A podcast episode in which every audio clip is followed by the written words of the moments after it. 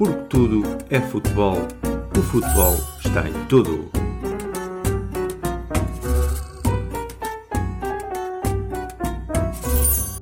Sejam bem-vindos a mais um episódio do podcast Porque Tudo é Futebol e o futebol está em tudo.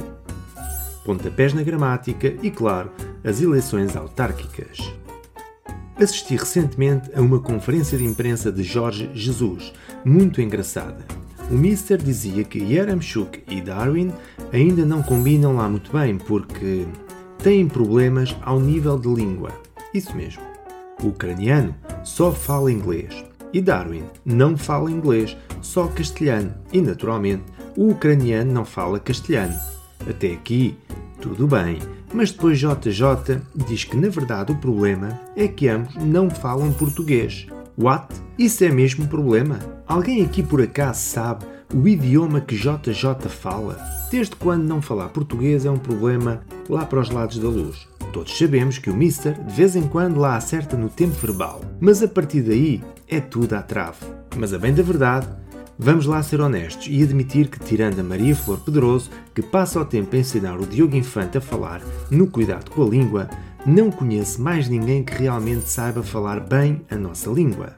Desde o estacionar ao portantos, dos coisos à monopausa, do Hades às vacinas, é só escolher e chorar por mais. E não adianta abusar muito, pois todos nós, aqui ou ali, também metemos alguma argolada, mesmo que pensemos que possamos nunca nos enganar.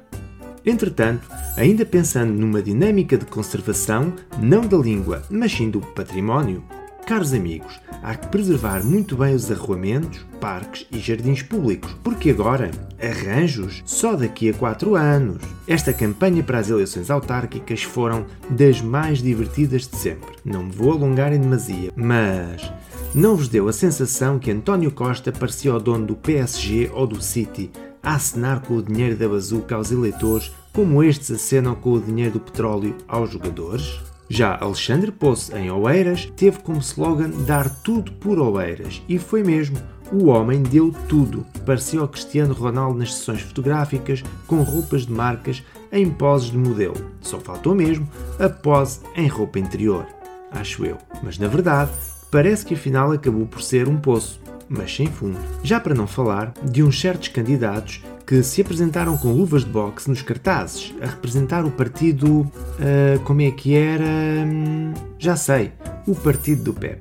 Entretanto, Alexandra Garcia dizia que com ela o sistema iria tremer. Bem, na verdade, ela deu um valente tropeção e aquilo à volta dela deve mesmo ter tremido. E muito. O que interessa é que é sempre a mesma coisa.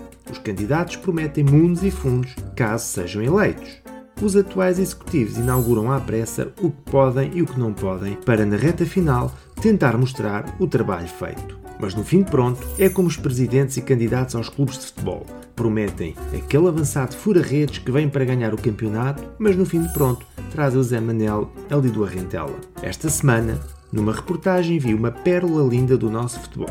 A censura de volta ao nosso país. Só fica por saber se foi encomendada ou não.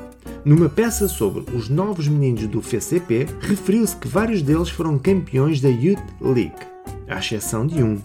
Sim, esse mesmo, o Chiquinho, filho do Mister. E as palavras foram: Não foi campeão porque não concluiu a sua formação no Futebol Clube do Porto. Oi? Então não se sabe onde ele fez a sua formação, porque não foi dito. Todos sabemos que o puto andou ali pelos lados do Seixal, no SLB, e que até houve um episódio interessante quando da bancada vem uma boca foleira para o Chiquinho e o seu pai, que por acaso estava na bancada, se atirou com unhas e dentes, qual leão, esta foi só mesmo para falar dos três grandes neste episódio, atirou-se, dizia eu, a quem proferiu injúrias ao seu pequenote, fato que até é de estranhar na tranquila personalidade de Conceição, uh, do Sérgio, uh, do Chico, bem, se calhar dos dois. Entretanto, chegaram a ouvir aquela dos negacionistas da Covid-19. As teorias eram mais que muitas. Não havia vírus e era tudo mentira. As imagens dos hospitais, os números de vítimas, etc. Depois era a utilização de máscaras. Depois a vacina era um chip que seria implantado no nosso cérebro para nos controlar. Lembram-se disto? Ah, pois é. Agora também aos negacionistas do vulcão que está em erupção nas Canárias. Bom, alegadamente. Afinal, parece que aquilo é tudo mentira. No fundo, é obra do Governo Regional das Canárias e do Primeiro-Ministro espanhol para bem. bem, não sei para quê, mas de certeza que deve haver um plano qualquer para nos estarem assim a enganar a todos.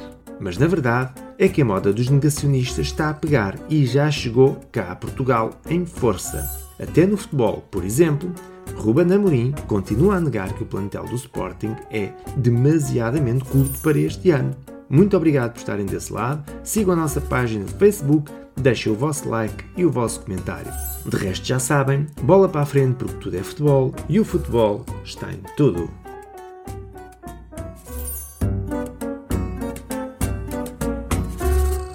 Porque tudo é futebol, o futebol está em tudo.